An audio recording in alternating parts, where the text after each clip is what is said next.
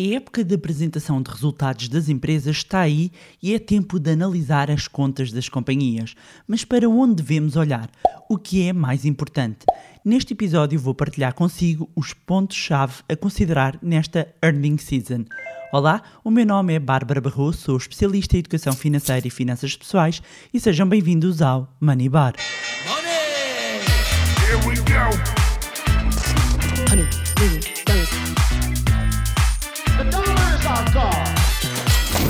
Olá, meus amigos, como é que vocês estão? Espero que estejam todos bem, com saúde, porque na realidade esse é um dos ativos mais valiosos que temos na vida.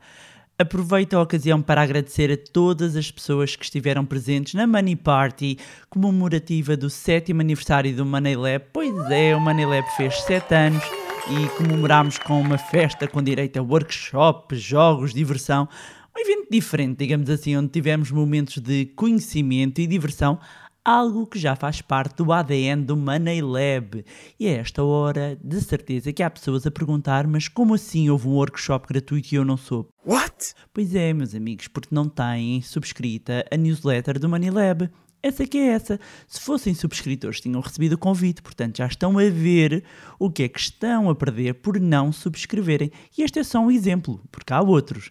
Portanto, eu vou deixar aqui na descrição o link de acesso para a newsletter do Moneylebre. Subscrevam, porque não se vão arrepender. Então, meus amigos, aqui está ela. A época do ano, a earning season, o período em que as empresas apresentam as suas contas. E só neste dia em que o episódio vai para o ar, claro que eu sei que há pessoas que ouvem no, noutro, noutros dias, noutras alturas e até noutros anos, possivelmente, mas no dia em que este episódio vai para o ar, temos Apple, Facebook, Tesla, uh, só nos Estados Unidos. Em Portugal já tivemos uh, no arranque desta semana a Navigator, e os próximos resultados penso são da Semapa. Uh, portanto, este é o momento em que as empresas estão a revelar um, as suas contas e será muito interessante analisar estes estes, estes números relativos a 2020, estamos a falar de números que trazem aqui efeitos da pandemia já bastante uh, instalada, mas explicar então o que é, que é isto da Earning Seasons, o que é, que é isto da apresentação de resultados. Basicamente é um período em que as empresas revelam as contas ao mercado, em que prestam contas uh, uh, do, do, do, seu desempenho também perante os seus acionistas um, e podem ser divulgadas as contas trimestrais ou anuais, sendo que quando temos por trimestre, por exemplo, eles podem ser acumulados, ou seja, por norma, quando se revelam contas ao semestre, estamos a falar de dois trimestres uh, ou uh, as contas semestrais ou nos primeiros nove meses do, do, ano em Portugal. Mas lá fora é muito comum uh, focarem sobretudo nas evoluções de trimestre, ou a designação que vão encontrar é por quarter. É? Um, e porquê é que a divulgação das contas é importante? Olhar para as contas de uma empresa é, é, importante para perceber como é que está a sua saúde financeira. Portanto, os relatórios em contas, um, usando aqui a designação portuguesa, revelam os ingredientes, digamos que necessários uh, e que vão mostrar como é que a empresa está a gerar os seus lucros, os seus resultados e tendo em conta que é expectável que o preço das ações, uh, ou seja, cotadas, estamos, a, estamos aqui a, fa a, falar de empresas cotadas, não é? Porque isto também é uma, uma particularidade. Todas as empresas que são cotadas são obrigadas a divulgar as suas contas publicamente. Uma empresa que não esteja cotada tem a opção de divulgar ou não. Mas todas as empresas que estão cotadas, ou seja, que estão na bolsa de valores, têm de prestar contas ao mercado, ou seja, têm que divulgar e publicar os seus relatórios e contas um, de, de forma transparente e de acordo com um calendário, ou seja, é divulgado um calendário, portanto nós sabemos de antemão quando é que vão ser divulgadas as contas e depois uh, elas são publicadas. E é importante este, este momento de uh, divulgação de, das contas, como eu estava a dizer, porque Tendo em conta que é expectável então que o preço das ações de, das empresas cotadas acompanhe o desempenho da empresa, Compreender e analisar as contas das empresas vão nos dar indicadores para tomarmos decisões sobre se, vamos comprar ou vender determinado título, no fundo, se vale a pena ser acionista dessa empresa. E recordar, como sempre, quando compramos uma ação, mesmo que seja apenas uma ação, nós passamos a ser sócios daquele negócio. Passamos a ser acionistas, a ter uma participação nos resultados da empresa. Logo, se eu sou acionista, ou mesmo se eu pretendo vir a ser, ou seja, ainda não tenho ações de determinada empresa e ando a, a analisar e a ponderar essa possibilidade. Portanto, se eu pretendo vir a ser, eu tenho todo o interesse em perceber o desempenho da empresa, não é? E nos relatórios nós vamos encontrar o quê? Nas contas das empresas vamos encontrar vários indicadores, o resultado líquido, o lucro por ação, também conhecido por earning per share, entre outras métricas. E hum, o mercado norte-americano, onde se concentram uh, as empresas mais relevantes a nível mundial, merece sempre a atenção dos investidores de todo o mundo e mesmo para quem tem investimentos nos mercados europeus, não dá para ignorar uh, o mercado norte-americano. Eu sigo com especial interesse porque também tenho um, uma exposição considerável às ações do mercado norte-americano, mas já o fazia, mesmo na minha primeira vida enquanto jornalista da área financeira há muitos anos. Uh, portanto, uh, sempre acompanhei os, os, relatórios e contas e a divulgação do, dos resultados. Portanto, esta era aquela parte em que passava horas e horas e horas a ver uh, relatórios. Dizer então que os relatórios servem como um bom indicador para mostrar como uma empresa se está a sair financeiramente, onde ela está a ser bem sucedida, onde é que ela está a falhar e tudo isto com números muito concretos, não é? E deixar aqui a nota que não vamos falar de contabilidade criativa, não é? Nas últimas crises já se demonstrou que, que houve algumas empresas e grandes escândalos pelo mundo inteiro e a verdade é que deu raia, não é? Portanto, daí que haja um controlo cada vez mais eh, apertado em termos eh, de governance, de, de, de gestão, de compliance compliance, malta, minha solidariedade para a malta do compliance. Ou seja, compliance é aquele departamento que vai avaliar se tudo está em conformidade com a lei, com os regulamentos internos, externos. Um, e a malta do compliance é, é, aquela que faz muitas, muitas vezes bater as coisas na trava. Às vezes, para vos dar um exemplo, às vezes, sei lá, então tem um crédito à habitação para estar a ser aprovado. Se de repente a documentação não está correta, se uma avaliação, onde é que trava quase sempre pomba no compliance? Oh, oh isto não está em conformidade, falta aqui documentação, aquilo não passa. Uh, ah, um, e isto, o compliance, eh, estou a dar este exemplo para trazer um bocadinho mais terra a terra, uh, mas uh, a malta do compliance é aquela que faz bater ali a trava, porque no fundo eles são o filtro que garante que está tudo dentro da lei. E meus amigos, se houver problemas, acreditem, são os primeiros a serem chamados, portanto não têm nenhum interesse em que as coisas corram mal. Portanto, toda a informação que está nos relatórios e contas, as demonstrações financeiras, os balanços, permitem aos investidores tomarem decisões de investimento. E dizer também, deixar esta nota, que uh, a divulgação das contas das empresas são sempre feitas com o mercado fechado.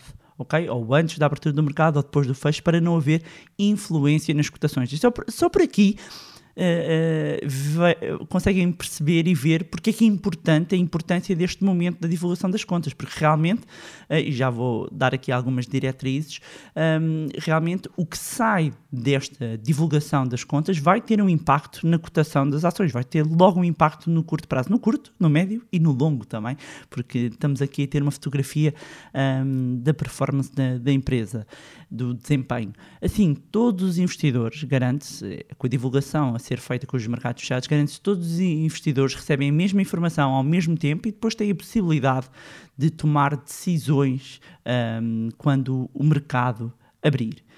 Então, o que é que nós podemos encontrar nestes relatórios, nestas divulgações de contas da empresa?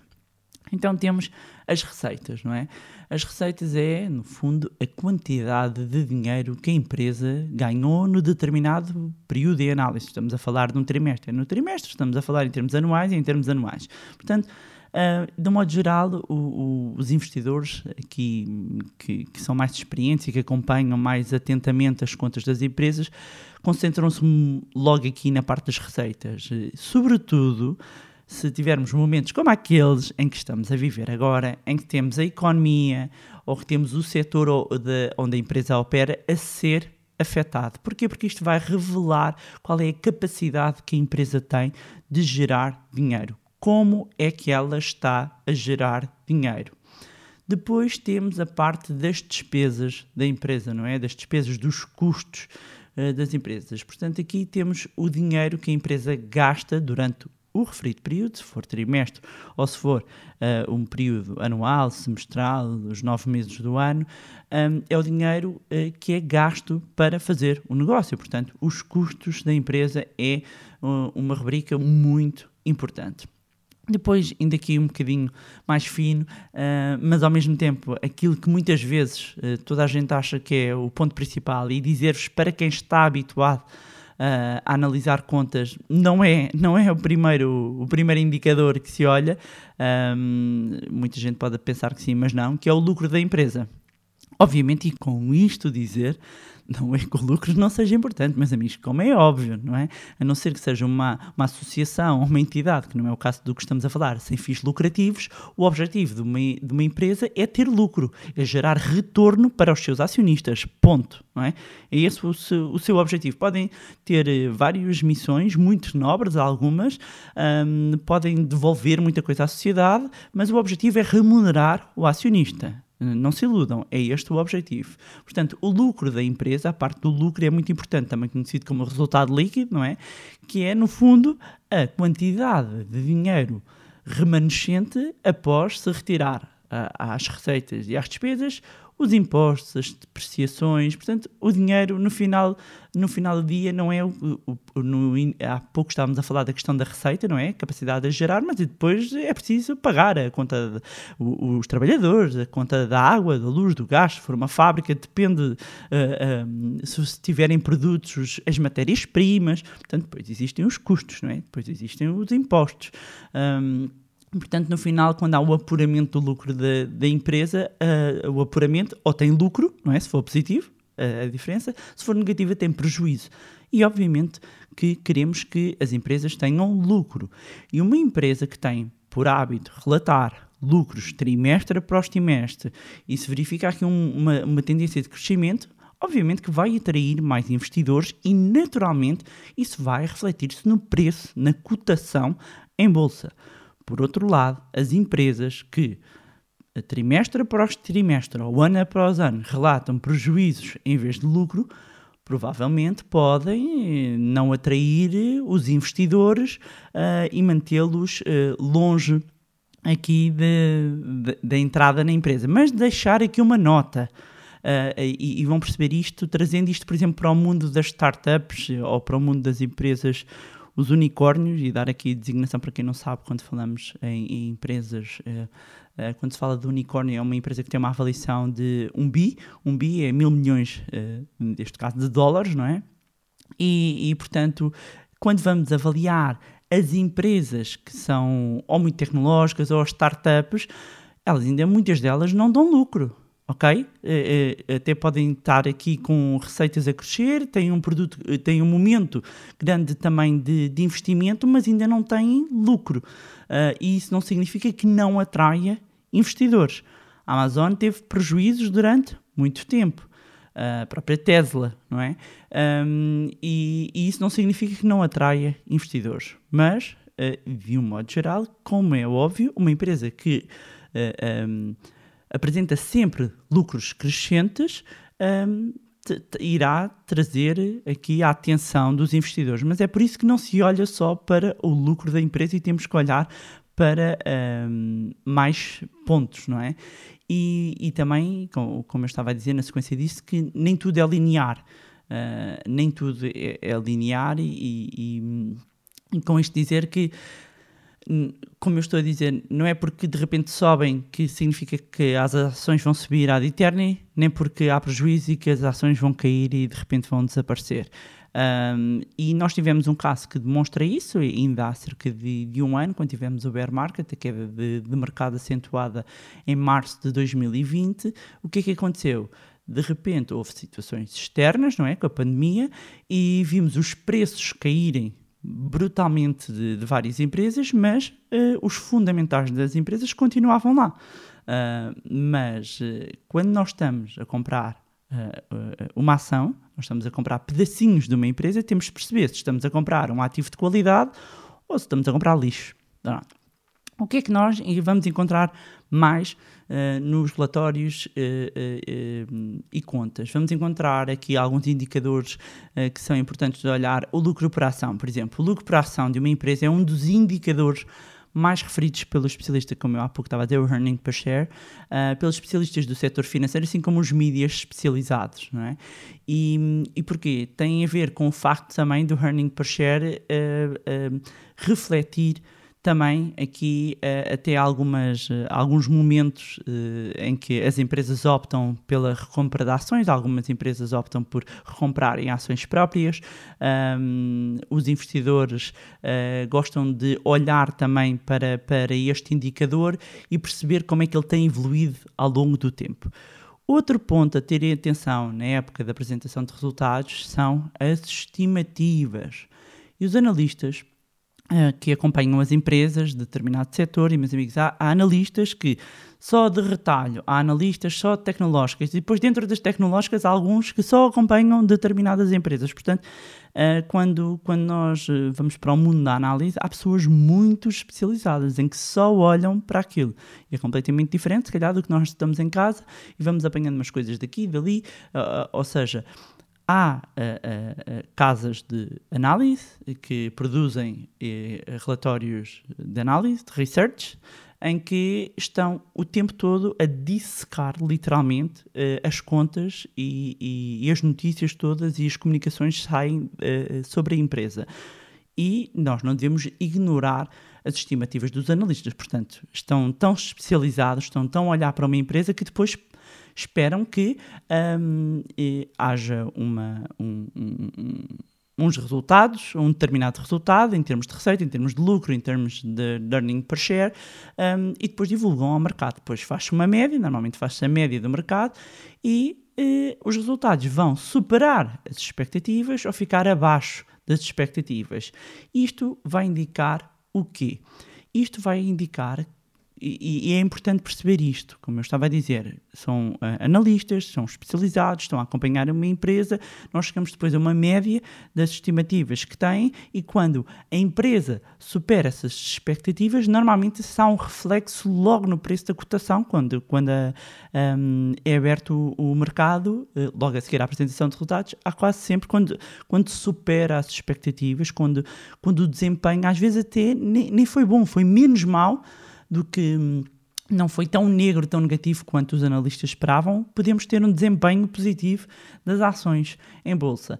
E quando fica abaixo das expectativas, normalmente costuma haver uma pressão um, na, nas ações. Uh, portanto, qualquer que seja o cenário, qualquer que seja um cenário, ficar aquém das expectativas ou ficar acima das expectativas, ambos os cenários vão ter um impacto no preço da cotação de, das ações. É que é, é, é claríssimo.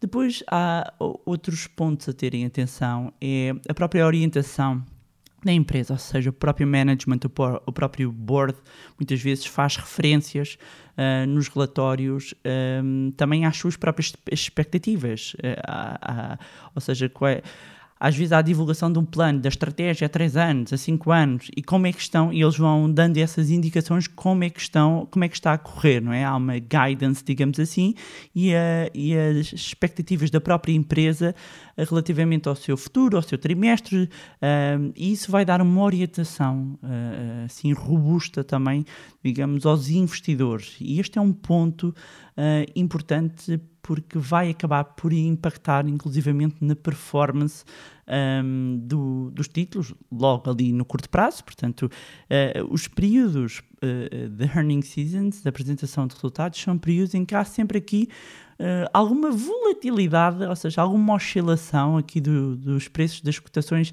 O mercado fica nervosinho, nervosinho nesta altura. e pode proporcionar oportunidades ou momentos em que, meus amigos, mais vale não, não mexer e ficar quieto. Agora, aqui há algumas dicas para ler os relatórios, e, e, como eu vos estava a dizer, eu na minha outra vida li muito mais relatórios do que leio, leio até hoje em dia, portanto chegou a uma altura em que eu tinha que uh, fazê-lo rápido, até para escrever e fazer análises sobre esses próprios relatórios. Um, e, e, do mesmo modo, e, e havia alguns truques, não é? Digamos aqui algumas orientações para ajudar a irmos logo straight to the point e ver logo onde é que estão os pontos uh, que interessam. E a primeira dica é ler o comunicado. Ou seja, a maioria do, dos relatórios e contas são densos, são eh, detalhados, com muitas páginas. Claro que o ideal era ler sempre tudo, mas para ser mais cirúrgico, comece por ler o comunicado de imprensa que acompanha a empresa na divulgação de, das contas. O comunicado normalmente até é emitido não só pelo, pela, pela, pela companhia pela parte da comunicação, mas feito em parceria com o departamento da relação com os investidores da empresa e, portanto, eles colocam logo ali uns números chaves. Põem logo os números principais, mas não se fiquem por aí, porque uh, recordo muito de. Uh, não, aqui não, não é floreados, não é, não é tal contabilidade criativa, mas claramente que põem ali e puxam, uh, até por uma questão de olhar, o, os números que são positivos estão maiores, uh, com cores mais, mais salientes, como é óbvio, não é? Querem mostrar o que têm de melhor, não, não propriamente ocultando o que tem de menos bom, depois isto depende da comunicação de, de cada empresa, porque não podem ocultar, não é? Porque está lá a informação, mas uh, para quando alguém dos mídias especializados está, está a ver, um, salientar ali logo os pontos bons. Mas um, ter, uh, começar por, por ler o comunicado da imprensa vai ajudar porque vai ter um resumo tem um conjunto logo de informações importantes. Depois, alguns têm uma apresentação mais curta também, além do comunicado, porque há um comunicado escrito, depois alguns têm, depois isto varia um bocadinho, não é? Há uns só têm a apresentação, uns têm um comunicado e a apresentação, mas há sempre uma versão, um resumo. E começar por esse resumo vai ajudar bastante. Depois também, normalmente, há aqui um, ou, umas declarações ou umas orientações do management, uh, muitas incluem também aqui uh, por parte do CEO ou, ou, do CFO, o CEO, o, CEO, o presidente executivo, o CFO, o, o, o diretor financeiro, não é? Um, e, e no fundo é importante olhar para como é que uh, os tomadores de decisão das empresas fornecem a visão uh, sobre as questões financeiras boas e menos boas da empresa, se alguns entram mais em detalhes ou não, se têm novos produtos, novas compras, parceiros, uh, como é que avaliam, como é que uh, algumas notícias que surgiram de determinados negócios, alguns comentários nos mídias financeiros, nos meios de comunicação social financeiros, no fundo como é que a empresa vê essas notícias, mas pelo board, percebem? Pela equipa de gestão. E uh, isto vai nos dar aqui uma indicação e uma noção de, de onde é que a empresa está, qual é que é a direção.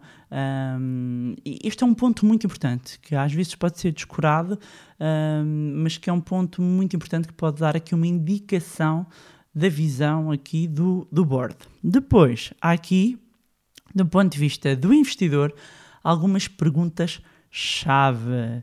Uh, e quem quiser apontar, que o faça, porque estas são as perguntas chaves uh, que devemos responder quando estamos a avaliar uma empresa, para avaliar se nós estamos perante um bom negócio ou não.